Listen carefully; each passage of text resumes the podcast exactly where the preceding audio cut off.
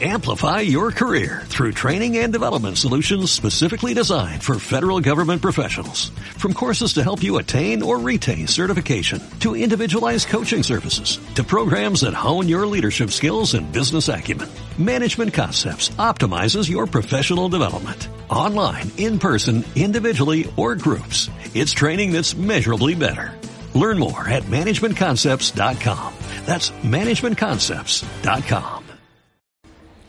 Muy buenos días, Hanukkah Sameach. Gracias a todas por su asistencia. Hoy tenemos una clase muy bonita, diferente, dinámica, la cual tendremos rifas, tendremos el encendido de la Hanukkah. Las rifas son hasta el final para que se queden hasta el final y no se me pelen a la mitad de la clase. Y vamos a comenzar con el encendido de la Hanukkah. Dice la halajá que también en la mañana de Hanukkah en el Bet se encienden las velas sin verajá.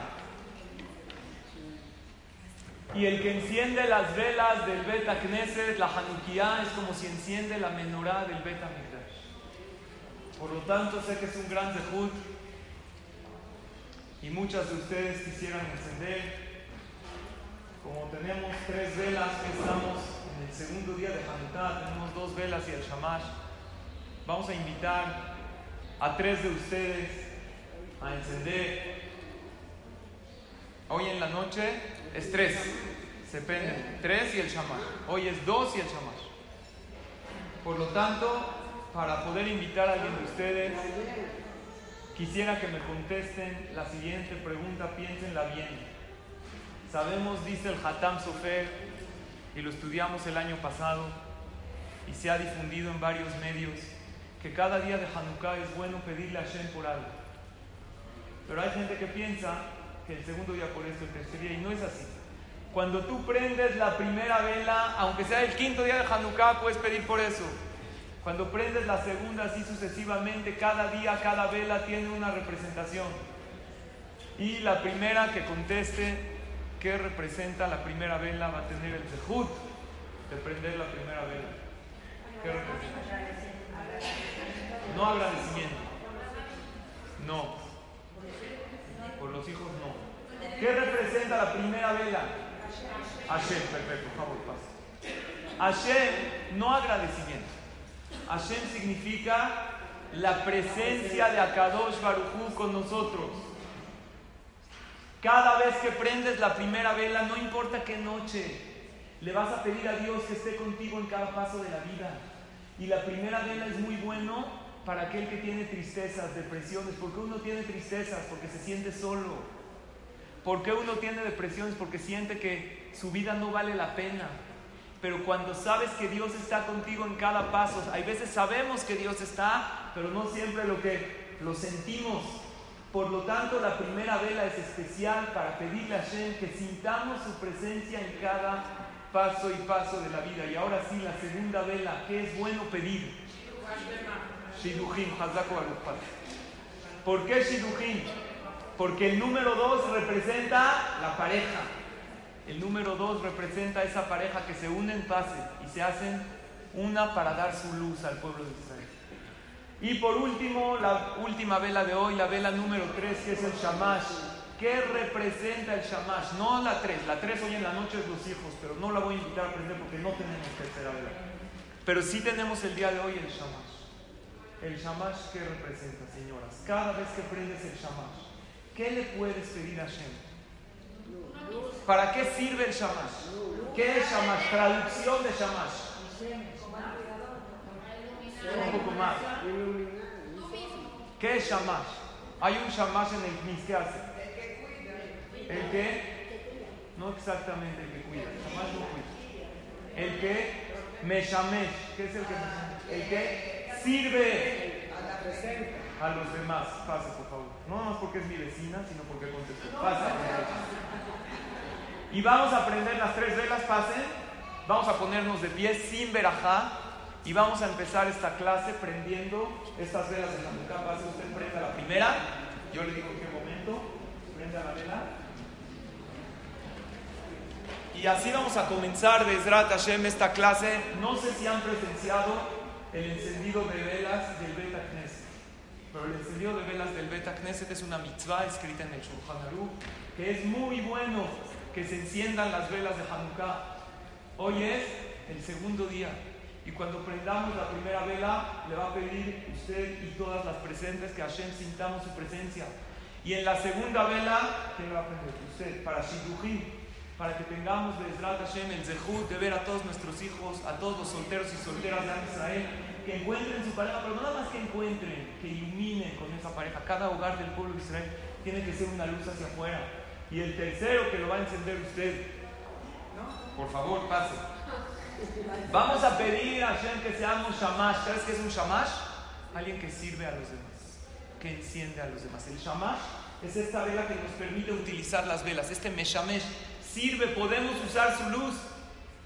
Y por eso le vamos a pedir a Hashem que tengamos el zehut de servir a los demás. Porque el que no vive para servir no sirve para vivir. Nosotros venimos aquí a servir a los demás. Se encienden sin verajá en el día y en lo que estamos encendiendo las velas de Hanukkah, vamos a agradecerle mucho a Kadosh Barujú con esta canción muy bonita que todas conocen. Primero enciende esa. Y vamos a agradecerle a Shem.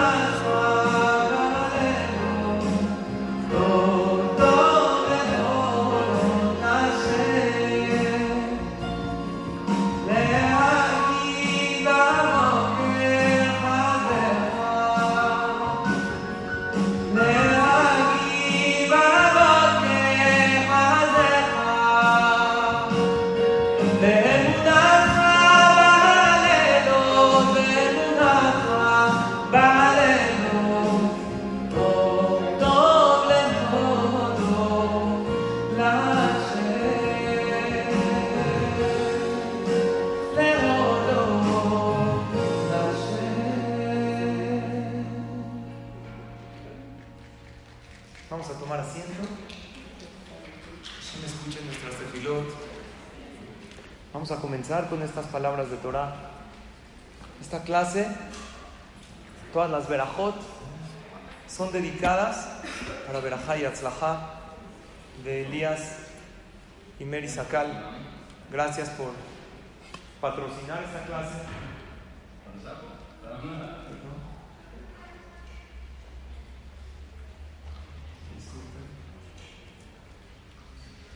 Y Hashem, el día de hoy, vamos a hablar de tres puntos maravillosos de la fiesta de Hanukkah, que estamos el día de hoy en este segundo día.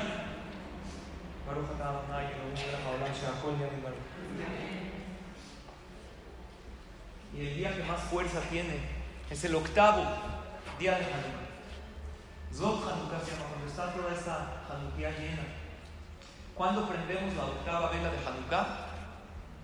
El domingo en la noche. Claro que hay que pedirle mucho a Hashem.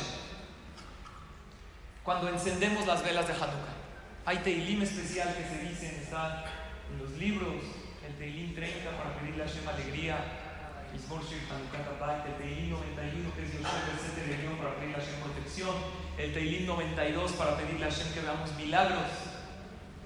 Y cada vez que digas la verajá, o que tu esposo diga la verajá, diga Sheasan y Simla Abotenu, Vayamim Ahen Bazemanas de Dios, haznos un milagro también semanas. Yo quiero compartirles lo que hicimos en casa de ustedes el año pasado.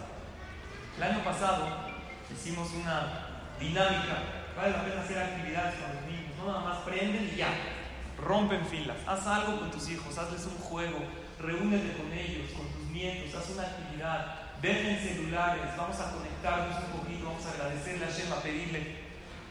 En casa de ustedes hicimos el año pasado lo siguiente. Repartimos hojas y cada quien apuntó qué le quiere pedir a Shem para este año, qué milagro le vamos a pedir a Shem. Desde el más viejo de la casa, un servidor, hasta mi hija pequeña, que el año pasado estaba en el kinder, apenas sabía, sabía escribir, no sabía, ella un poquito trató. Y el domingo precisamente abrimos esas hojas para ver cuáles de aquellas peticiones Dios nos respondió. Y en esas hojas incluían peticiones para refugiar Shelema para muchos enfermos. Incluían peticiones para Shidujim para muchas personas, hombres y mujeres solteras que estaban buscando Shiduj. Incluían peticiones para mujeres que llevan muchos años esperando la bendición de tener un hijo sano. También la llegada del Mashiach, incluían peticiones personales y al abrir las hojas nos encontramos con algo maravilloso. ¿Todas las peticiones Dios nos contestó? No. Y eso le expliqué a mis hijos. Un papá siempre escucha a sus hijos, no siempre le dice que sí a todo. Lo que sí sabemos es que cada cosa que le pides a Dios no se va en vacío, no se va en balde. Pero sí la gran mayoría no tienen una idea cuántas personas palomeamos que ya tienen refugio alemán. De las personas que tienen hijos pusimos en la lista entre mi hija, mi esposa, unas cinco mujeres. Baruch Hashem de ellas, cuatro ya Baruch Hashem tuvieron. Oye, pa, ¿por qué esta no? No sé cuentas de Dios. Pero lo que sí sé que cada tefilá cuenta. De Shidujim, una de ellas era mi hija que le pedimos a Hashem que encuentre su pareja en su momento y hoy está comprometida Baruch Hashem. Y otra de ellas es una niña que llevaba muchos años buscando Shidduch y esto es lo más increíble ¿Y cuándo fue su boda? El domingo, precisamente. El primer día de Hanukkah yo la casé. En Bet Yosef. Pero yo no me acordaba que el año pasado pedimos, porque es alguien querida por la familia, que Besrat Hashem encuentre a su pareja. Y al abrir estos papelitos, aprendimos dos cosas. Ah, mi hija me dijo, pero pa, no vino el Mashiach. Dios no nos contestó. Entonces yo le dije, es verdad, no llegó el Mashiach ansiado que hubiéramos querido, pero el Mashiach es la salvación tu salvación propia llegó. Esto Baruch Hashem se solucionó. Esto, oye, pa, ahorita hay otras cosas que vamos a pedir este año. Pues a escribir otras peticiones para este año. Pero una de las reflexiones que salieron en familia, número uno, yo les dije, Dios no a todo dice que sí, porque no todo es como tú quieras y en el momento que quieras. Hay que entender que un niño chiquito no entiende todo cuando sus padres le dicen no. Hay veces que no son cosas buenas, pero hay que seguirle pidiendo. Lección número dos, me dijo mi hija, papá, mira cómo a uno se le olvida lo que pide. Ni nos acordábamos que pedimos esto y esto, y ya lo tenemos y ya lo damos por sentado. Oye, pero el año pasado lo estabas pidiendo. Mi hija pidió mucho que se pueda ir al campamento con una amiga y Baruch Hashem se fue, vino. Se nos olvidó que pedimos eso el año pasado. Se nos olvidó. Y número tres, recordar que Dios sí escucha nuestras tefilotas. Porque generalmente el Yetzer hará te hace enfocarte en aquello que Dios no me escuchó. Oye, espérate. Pero hay muchísimas cosas que pediste que sí las tienes, pero como ya las tienes, se te olvidó que lo pediste. Y eso es algo maravilloso saber que Hashem sí nos escucha. Trae aquí, en este libro, es un Sidur, que trae varias segulot, varios conceptos de la tefilá, y aquí en la parte de Hanukkah dice en nombre del libro Knesset David, del Talmud en Masejet Shabbat, dice, leal kiyum mitzvat Hanukkah, el prender correctamente las velas de Hanukkah, Bekojal, Limnoa, Besorot, Raot, Belebatel, Kol, Gezerot, Kashot. Tiene la fuerza para que Bezrat Hashem este año escuchemos buenas noticias y anular cualquier mal decreto. Entonces lo tenemos en nuestras manos. Lo tenemos en nuestra boca con nuestra tefilá y en esta mitzvah tan maravillosa.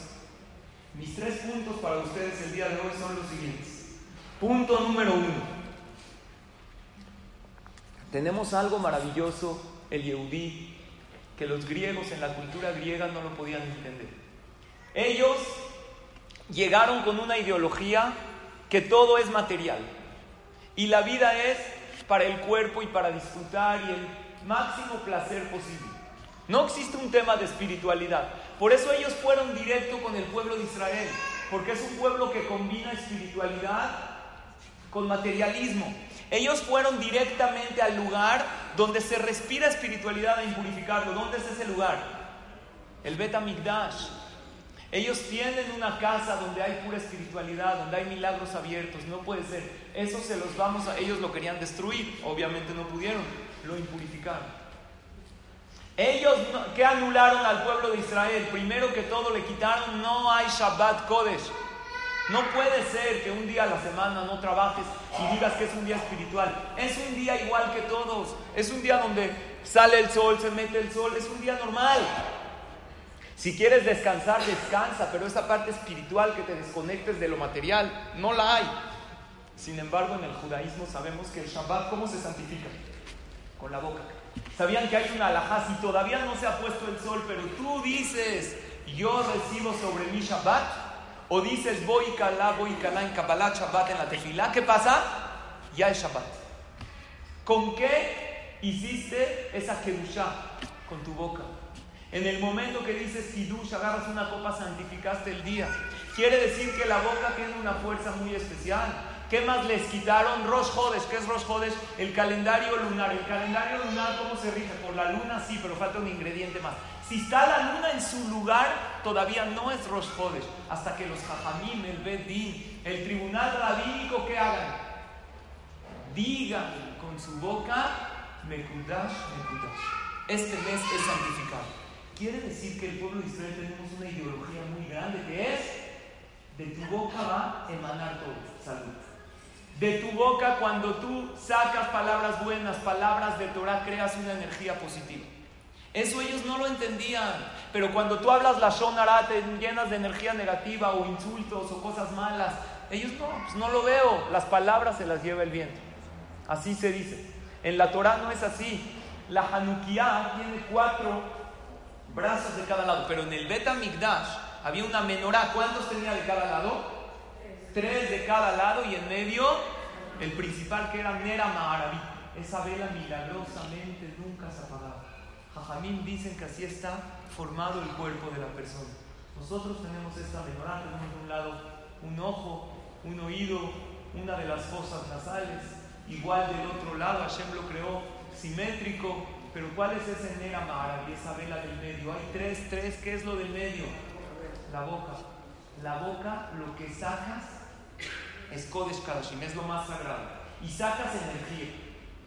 Gente que no están apegados a la Torah no entienden este concepto de no hablar, de no. Hay una anécdota de una mujer que ya estaba mayor, tenía más de 40 años y no se podía casar. Fue con uno de los Jajamim en Eretz Israel, se, llamaba, se llama Rabbi Galkon.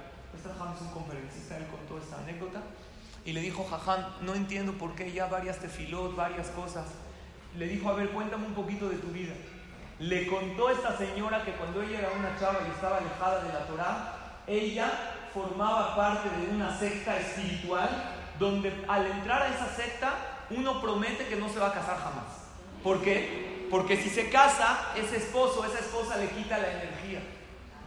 Entonces tiene que vivir para siempre feliz, digo soltero. Perdón. Entonces, no sabía qué hacer.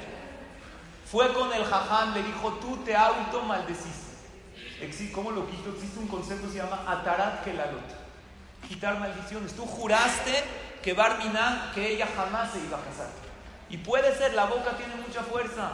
La Gemara dice, Brit Kerutalas Fataim. Hay un pacto que Dios hizo con la boca. Que lo que dice tiene una fuerza. Tú no sabes quién contesta amén en ese momento cuando tú dices algo. Hay que hacerle a Tarat Kelalot. ¿Qué es Tarat Kelalot?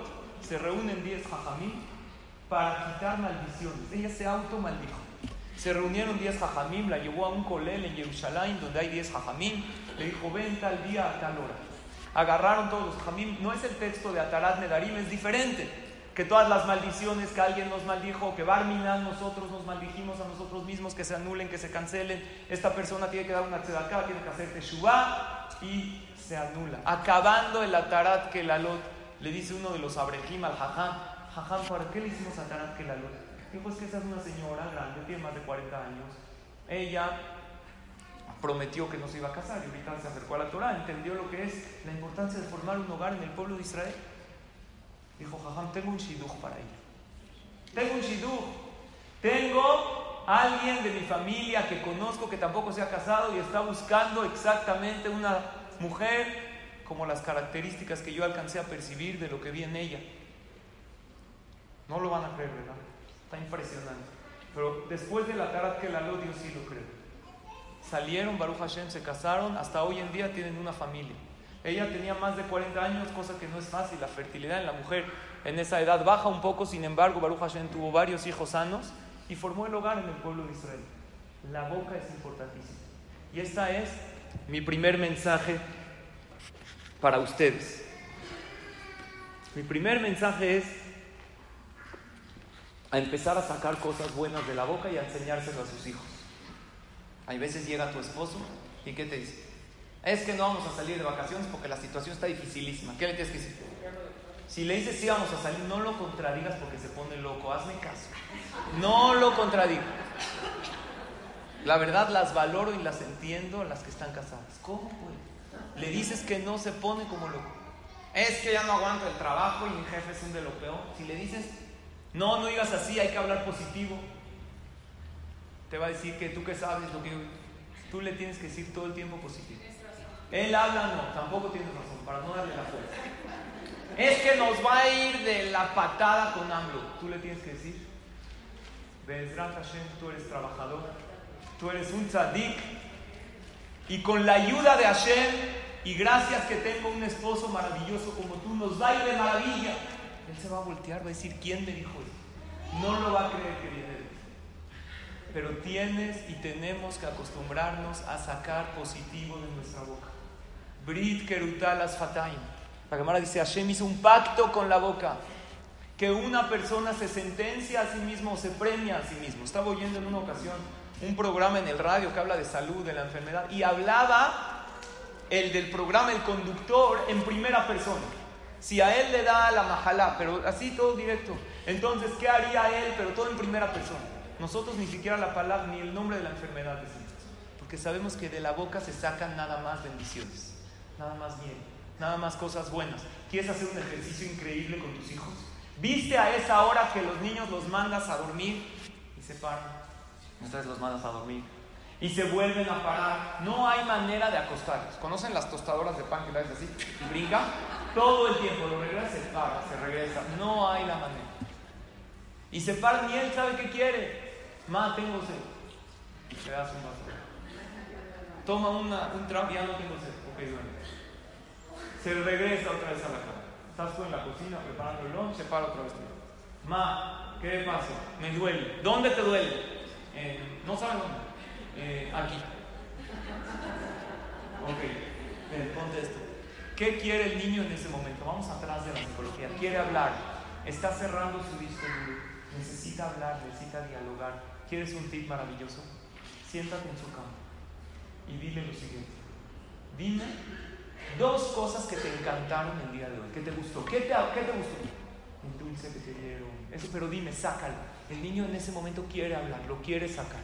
Y cuando uno saca cosas positivas, acostumbra a su mente a estar lo positivo, pero no los dejamos hablar cuando nos quieren decir. También se vale que te diga algo que no le gustó tanto, se vale desahogarse en la vida, pero enséñale a que él diga, pero para que él lo diga, tú también tienes que estar consciente y decir lo maravilloso, lo bueno, lo increíble. No sabemos la fuerza de la boca. Ustedes saben que alguien que tiene adicciones a lo que sea, puede vencer sus adicciones con su boca. Él se para en la mañana y dice, no quiero fumar. Oye, pero sí quiero. Tú di, no quiero. Y una vez y otra vez hasta que te la creas. Porque en realidad tú di, en realidad no quiero. Mi cuerpo me lo pide. Tengo este deseo que quisiera, pero yo no quiero. Y lo dices. Y sé que me hace daño. Sé que eh, no lo quiero. Ni modo, se me antoja. Ya lo dijiste. Ya metiste algo muy fuerte en tu cuerpo, en tu alma. Esto es el primer punto, señoras. La boca. La boca es el centro de la menora. Punto número dos, la mente. Hanukkah nos deja una lección muy grande de cómo pensar en la vida. Dice el Maimónides, dice el Rambam en Alajot Hanukkah. Los días de Hanukkah se fijaron para tres cosas: Halel, Hoda'a y Simha. ¿Me ayudan a traducir? Halel, ¿qué es Halel? No nada más decir el Halel en la tefilá. Sí, claro, dilo. Alabanzas a Hashem. Alabanza no es lo mismo que agradecimiento. Alabanza es qué tan grande eres, Dios, qué increíble eres. Mira el cielo, las cosas, qué grande. Reconozco y entiendo tu grandeza. Joda es agradecimiento. Lo que hicimos anteriormente cuando prendimos las velas de Hanukkah. Pero lo tercero es Simha, que es la alegría. Y eso está aquí. Hay dos tipos de personas. Hay el rico y el pobre. Y no me refiero rico materialmente hablando. Me refiero rico a lo que dicen los Fajamimes de Uashira Sameach Lo que todas conocemos, lo que varias veces escuchamos. El rico, aquel que está contento con lo que tiene. En la vida hay el que es víctima y el que es protagonista. Así hay gente que todo el tiempo es víctima. Y le vas a decir cómo te fue y te empieza a decir lo mal que le fue, y su infancia lo difícil. Pausa. Claro que te puedes desahogar, no estoy diciendo que no. Tienes una amiga con tu esposo, hasta con tus hijos, cuando son chiquitos niños, de verdad. Pasé un día un poco presionada, ayúdenme. Se vale desahogar un poco. Pero no se vale constantemente ser la víctima y pensar que nada tengo éxito y todo a mí me sale mal y siempre me he equivocado y soy una pésima mamá, mala esposa, no tengo amigos, nadie me quiere, todos me odian, etc.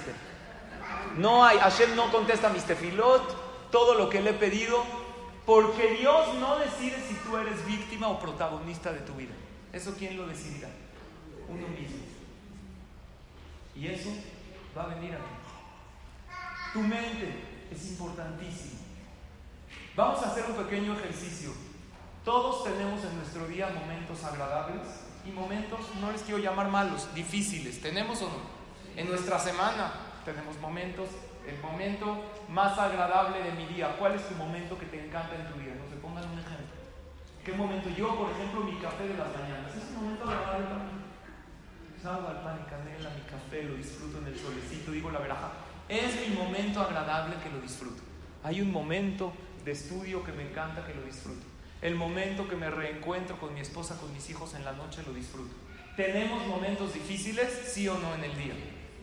¿Cuál? Personalmente yo, al pararte en la mañana, es muy difícil. 6 de la mañana suena el despertador. Quieres aventarle una piedra, que deje de sonar.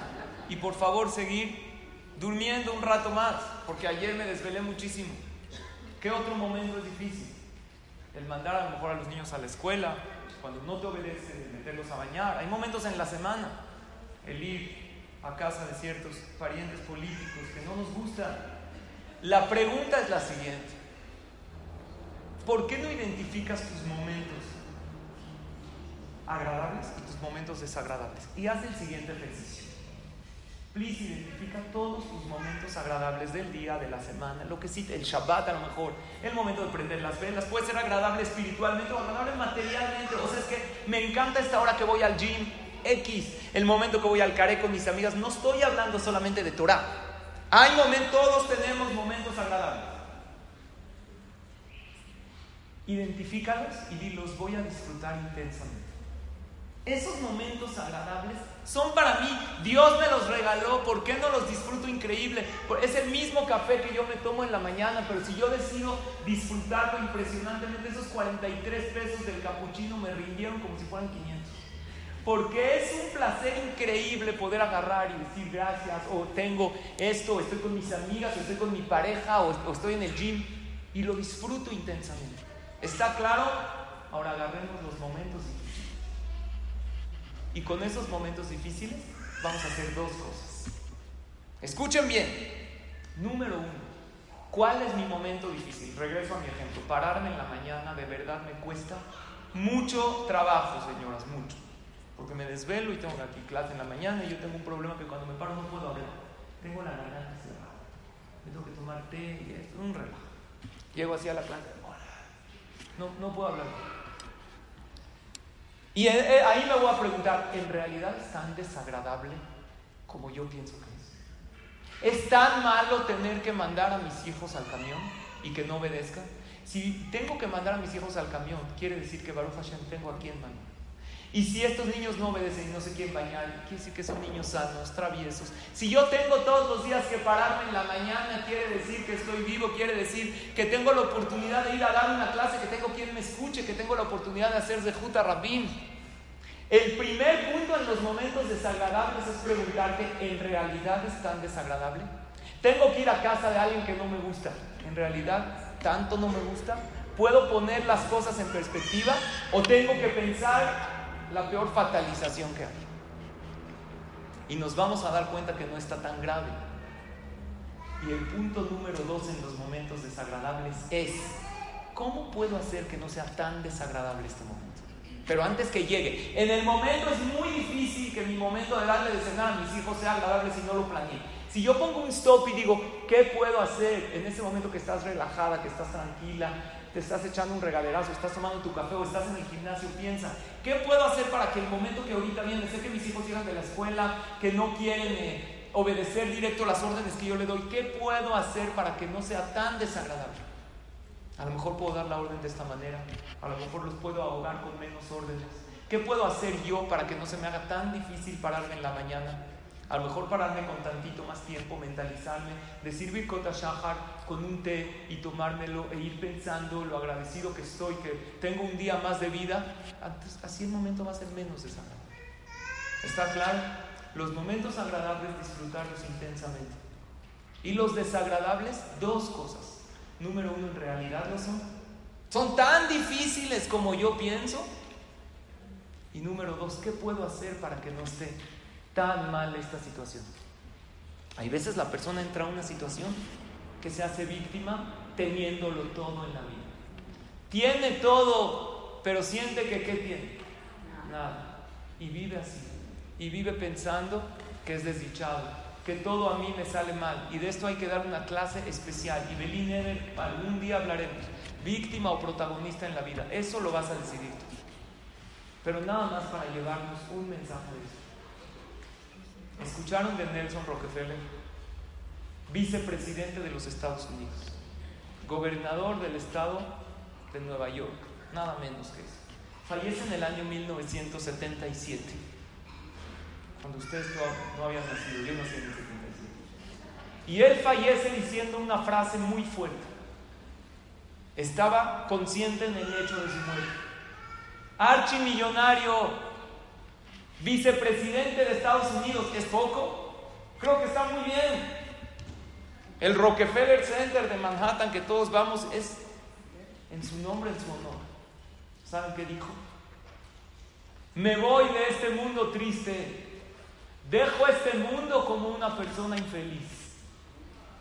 Cuando le preguntaron por qué, porque nunca logré ser el presidente de los Estados Unidos. Esas son sus Papá, tienes todo en la vida.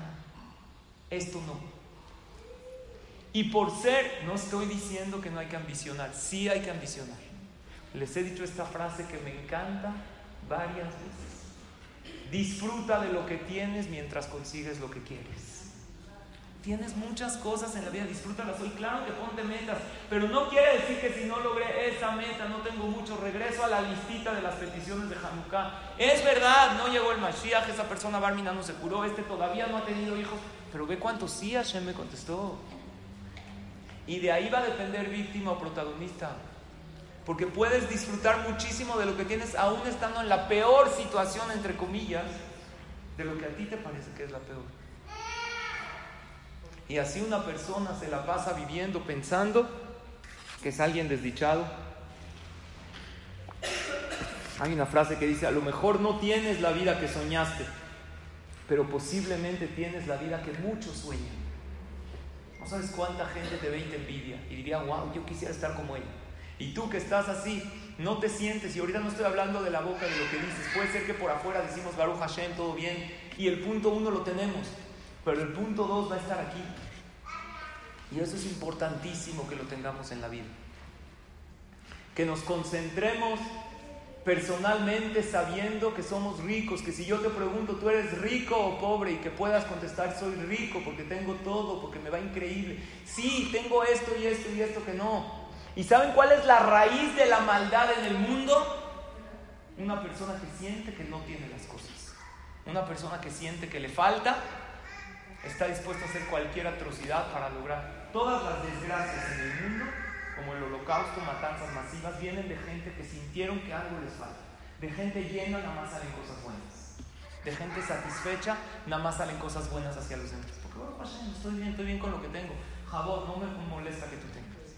Pero de gente que siente que le falta. Hay una fábula maravillosa de un rey que él aunque lo tenía todo, se sentía vacío, se sentía mal, estaba triste, estaba enojado, estaba molesto e irritado.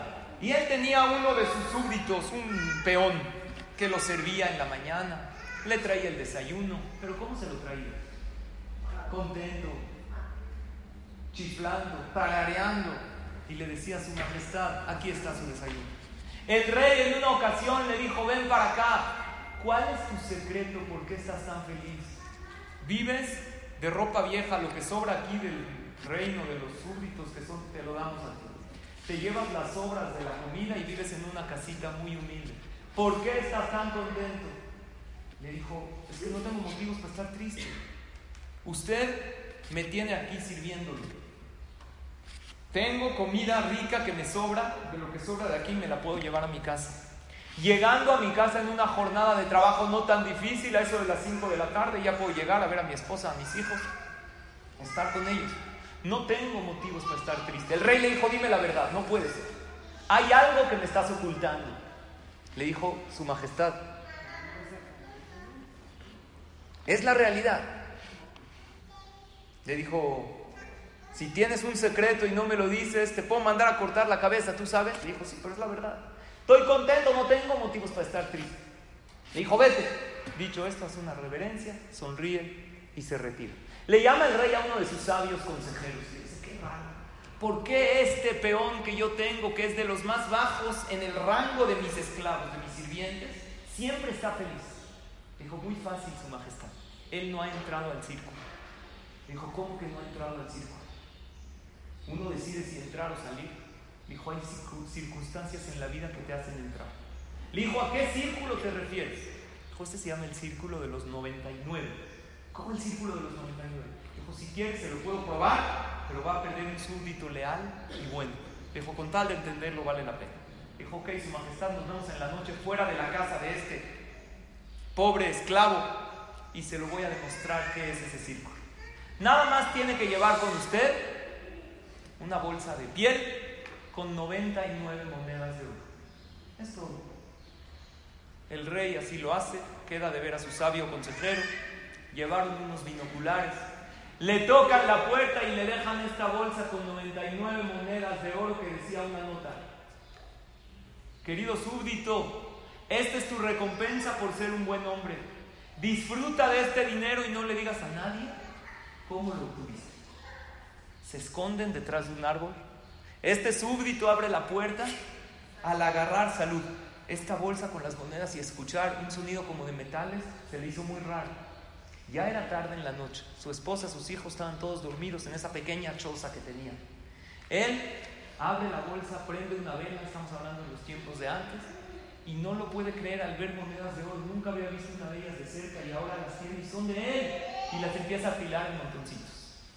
10, las empieza a cortar, 20, 30, 40, 80, 90, 91, 95, 98, 99. El último montoncito se ve. Y él empieza a buscar dice, no puede ser, me robaron. Malditos rateros. Se empieza a poner mal. Y todo esto lo están viendo el sabio y el rey desde afuera. Voltea la bolsa ya con el ceño fruncido, esa sonrisa que dibujaba su rostro se le quita. Y empieza a pensar y a decir en voz alta cómo ellos están oyendo todo. Era una choza con paredes muy delgadas. Necesito conseguir la moneda número 100. 99 no es un número completo. Y empieza a hacer sus cuentas. ¿Cómo le hago? ¿Cuántos años tengo que trabajar para conseguir la moneda de oro número 100? Y empieza a hacer cuentas. Bueno, si trabajo saliendo del palacio, en vez de ir a ver a mi familia, voy al pueblo a vender ciertas cosas y llego a las 11.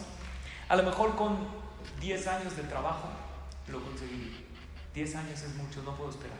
Le voy a pedir a mi esposa que ella también trabaje y que se meta en esto, vez que deja las vacas que hay en el rastro y de mandar a los niños, que los niños se vayan solos al lugar donde estudian, y mi esposa que trabaje de esto y a lo mejor en 5, en 7 años, y así haciendo cuentas, lo dejan al, le dice el sabio al rey, vamos, ya entró al círculo de 99, usted solito va a ver los resultados. Al otro día, este esclavo que atendía al rey, ¿cómo le dio el desayuno? Ya no estaba tarareando, su mente estaba en otro lugar ya pensando cómo conseguir la moneda número 100 para retirarse.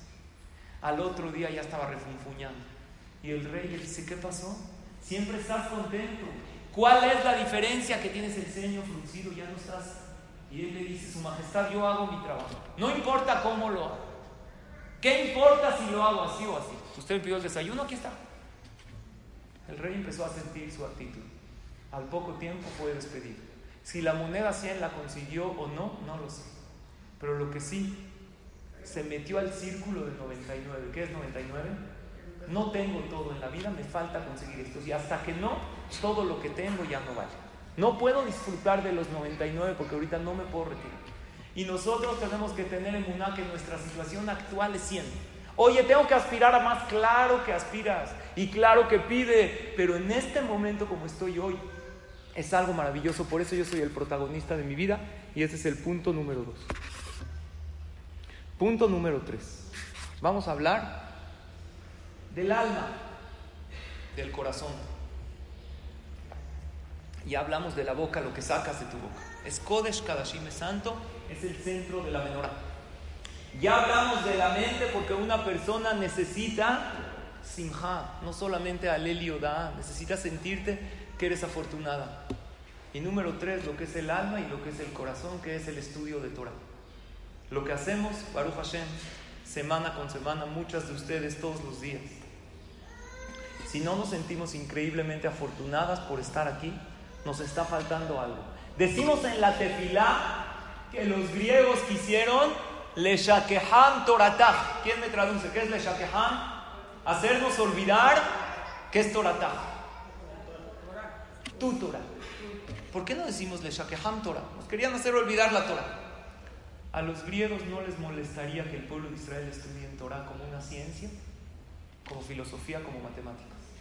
Lo que no querían es que esta Torah sea una parte de ti, que esta Torah te transforme, que esta Torah te haga mejor persona. Y aquí yo les pregunto, ¿para qué nos damos cita semana con semana?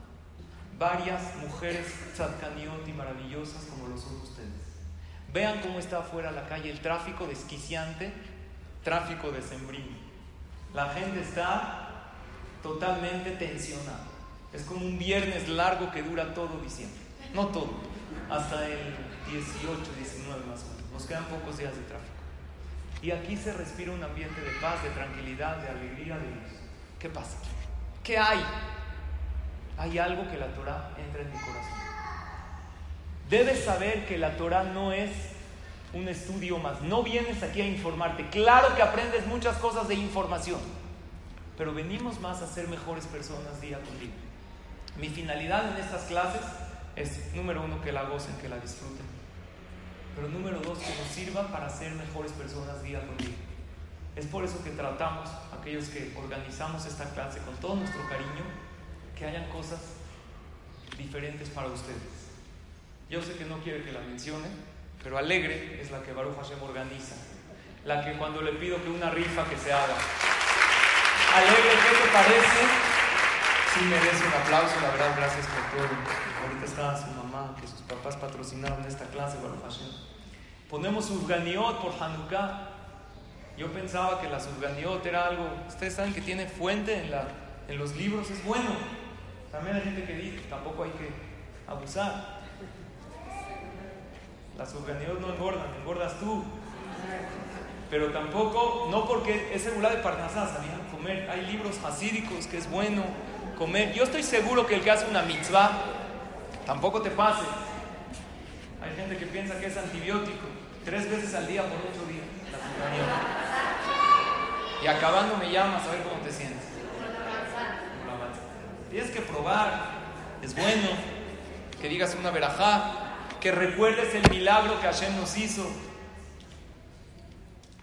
Pero lo increíble de una clase de Torah como esta, primero que todo son las asistentes maravillosas, que son ustedes.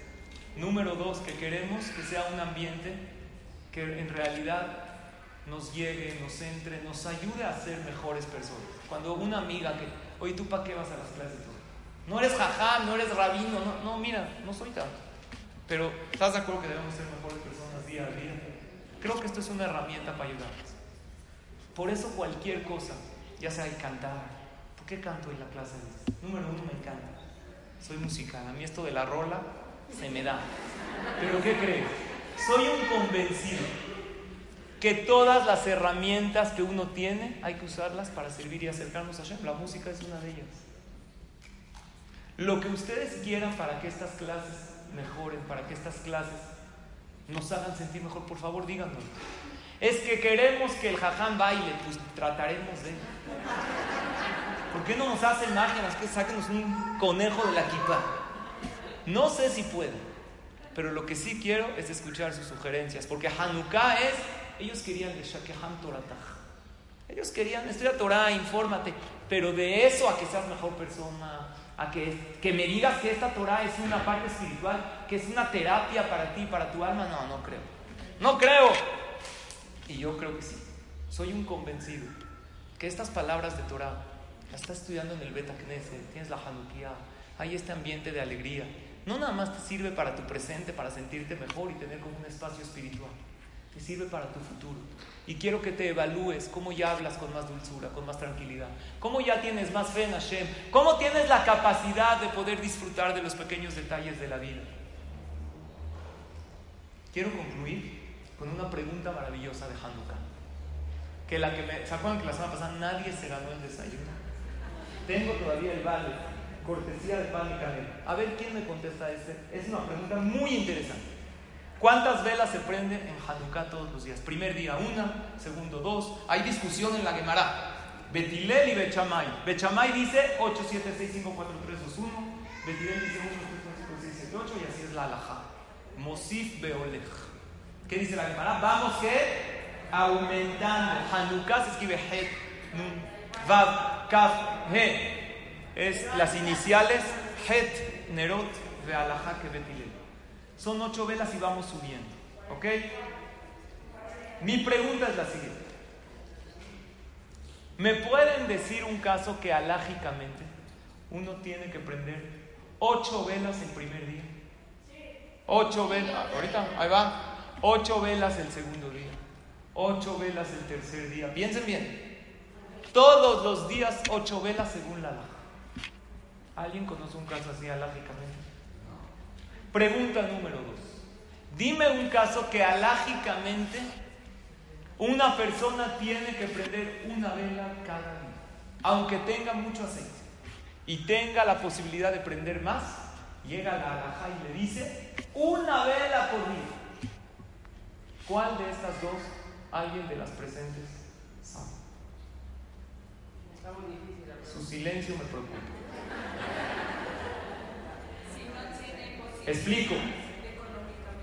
No, tiene posibilidades económicas. Tiene usted razón. Alguien que no tiene posibilidades económicas puede prender una vela por día. Ya con esto acabo para hacer la rica.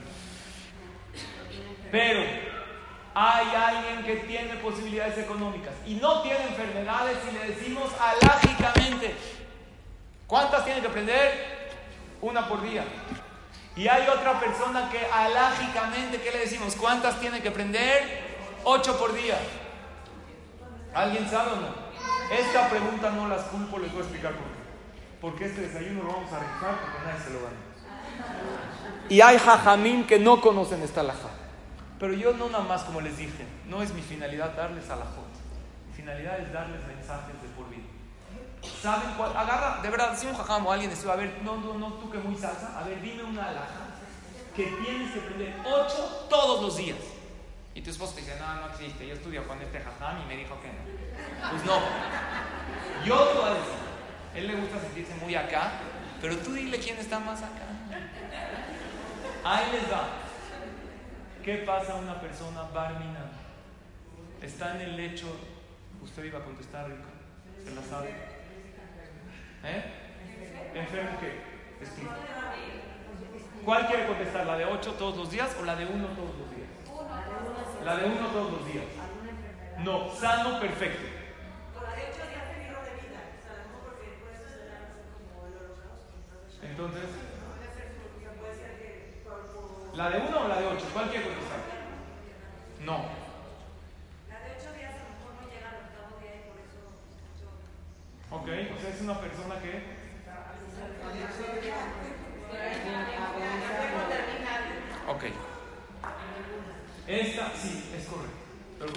Todas contestaron, la voy a rifar de todos modos ¿A quién se lo doy? ¿Se lo quiere? Usted la papá y yo el café casi un No lo puedo. La respuesta es la siguiente. Hay una persona que está a punto de morirse, mamá agonizando, médicamente hablando, ya ya llegó el momento de las velas de Hanukkah. Alágicamente, está consciente. Y quiere prender Hanukkah. ¿Cuántas le decimos que tiene que prender? Ocho. Por, es el segundo día. Porque la alajá es tú, haz tu máximo. Esto está en el libro de Rav en el que quiera la, la referencia bibliográfica, en el libro Upirio Matok, en las alajot de Hanukkah, trae nombre de muchos posquín. Lo que pasó es, un segundo, que los doctores pueden ser doctores, pero no son Dios. Y ya estaban diciendo que el Señor ya cuelgue los tenis. ¿Y qué crees que pasó? Al otro día, increíble de maravilla. Tres de la tarde, está de maravilla, se empieza a sentir mal a las siete de la tarde. Dicen, Señor, ahora sí, ya. ¿Cuántas tiene que prender? Ocho. Y así cada día, cada día. ¿Saben cuál es la lección de esto? Tú haz tu. La lección es tú tienes que vivir. Steve Jobs decía, cada día me paro y me veo al espejo y me pregunto, ¿qué voy a hacer? ¿Qué voy a hacer? Si haría esto el último día de mi vida, adelante. Y si no, a lo mejor no vale la pena. Y si varios días seguidos me digo, esto no lo haría el último día de mi vida, sé que tengo que cambiar algo. Tú tienes que vivir cada día intensamente. Le tienes que decir a tus hijos que los que, oye, si está portando mal, pues claro que es que sí que está portando mal. No, es que el último día de mi vida uno no dice, sí, uno tiene que educar a sus hijos siempre. Voy al caso de uno. ¿Qué pasa si una persona tiene Baruch Hashem mucho aceite? Pero llegó alguien que no tiene aceite para poner. Y llegó otro, y llegó otro, y llegó otro. Que le dé de su aceite a los demás. ¿Para qué? para que ellos cumplan la mitad, porque por alajá cada día cuántas puedo aprender y cumplir? Una. Lo demás es un simbolismo. Por eso hasta los niños, obviamente que llegaron a Heinuch, a educación, podrían aprender la segunda de la, porque la primera es la de mitzvah, la segunda es ya de hidur embellecer la mitzvah. ¿Saben cuál es la lección de esto? La lección de esto es, tu luz es para los demás. Si te llenas de luz, si vienes a una clase de Torah, si estás bien, es para que compartas. Cuidado con llegar con tu esposa y decirle, no, que vamos a escribir los papelitos para ver que el año que viene va a decir, mira, tú llegas con tus cursillas y ya no vuelves a ir a la clase. Por lo tanto, hazlo tú, tú pide, tú dile a Shen, tú relax. Tú tranquila y ve con tu inteligencia femenina ve metiendo. Mi papá mandó un video maravilloso, él hace unos videos mensuales. Él contó que en, en Israel, en una de las guerras, ya con esto acabo, hacemos la rifa, del Líbano, se estaban retirando los soldados ya para regresar y faltaba uno de ellos. Este soldado llamado Elimelech no lo, no lo encontraban. Estaba el, tracto, el, el, tanque buscándolo con un reflector hacia el piso, porque si Barminan está ahí tirado, lo pueden Barminan pisar, estaba totalmente oscuro. Después de unos días, Baruch Hashem lo salvan, Elimelech abre los ojos en el hospital y dice, ¿qué pasó? Le dijo, te salvaste de milagro. De una manera milagrosa, Hashem hizo un milagro contigo. Y él con trabajos podía hablar. Y dicen, ¿qué pasó? ¿Cómo qué pasó? Se te ocurrió una idea maravillosa. Prendiste unas ramitas que estaban ahí. Y así te encontramos. Vimos ese fuego a la mitad de la oscuridad. Y él dijo, no podía hablar, dijo, Shelishi. Shelishi, ¿qué Shelishi? Tercero, ¿tercero de qué? Dijo, Nel Shelishi Shel Hanukkah. Él dijo cuando estaba falleciendo, dije, no me quiero ir de este mundo sin hacer una mitzvah, ya me voy. Los soldados tienen como un encendedor, como tienen cosas que los equipan, no sé por qué lo tienen en ese momento. Encontró ahí unas ramitas y se acordó que es la tercera noche de Hanukkah. Y aunque sea que sea esta última mitzvah, porque aquí ya no me van a encontrar. Dijo la verajá, dijo la Adligner Hanukkah, lo prendió, le estaba pidiendo a Dios y en ese momento lo encontraron. Esta historia real nos enseña que son días de mucha energía, que son días maravillosos. Señoras, hoy estudiamos tres puntos que quiero que nos los lleven. No es un momento agradable que pasas y te vas. Quiero que sean momentos que nos llevamos en nuestro corazón para ser mejores personas día a día. Para eso vengo a mi clase de Torah. Sí es verdad, es un espacio para mí, es algo espiritual que tengo, pero mi finalidad es poder ser mejores personas y hoy quiero que nos llevemos tres puntos. Número uno, Brit Kerutal las Fataim. Tus palabras, Hashem hizo un pacto que lo que dices se cumple. Tú te puedes autosentenciar o autopremiar. Y tenemos que acostumbrar a hacerlo y con los niños. Ese ejercicio de dime dos, tres cosas maravillosas en tu día. Enseñémosle a hablar positivo. Número dos, tú dices si eres rico o pobre. Está en tu mente. Si eres víctima o protagonista, lo vas a decidir tú. Porque tú vas a decidir en qué enfocarte. Porque 99 o 98 o 50 es un número completo. Porque Dios me dio ahorita esto. Y de esto ahorita lo puedo disfrutar. No necesito más. Trataré de buscar más, sí. Pero en el camino que llego a buscar más voy a disfrutar el hoy y el ahora. Y el número 3, mi clase de Torah, que es Torataj. Torataj es una Torah que me transforma, una, una Torah que me enaltece. La próxima clase de Ezrat Hashem, que ya no va a ser Hanukkah, vamos a tratar de un tema muy, muy interesante. De quitarnos rencores del corazón, aprendiendo lo de los hermanos de Yosef Atzadik que estamos leyendo esta aspiración. Pero bueno, hasta entonces nos veremos. Quiero concluir la clase con una rifa increíble que hicimos especialmente para ustedes. Eh. Amplify your career through training and development solutions specifically designed for federal government professionals. From courses to help you attain or retain certification, to individualized coaching services, to programs that hone your leadership skills and business acumen, Management Concepts optimizes your professional development. Online, in person, individually, or groups. It's training that's measurably better. Learn more at managementconcepts.com. That's managementconcepts.com.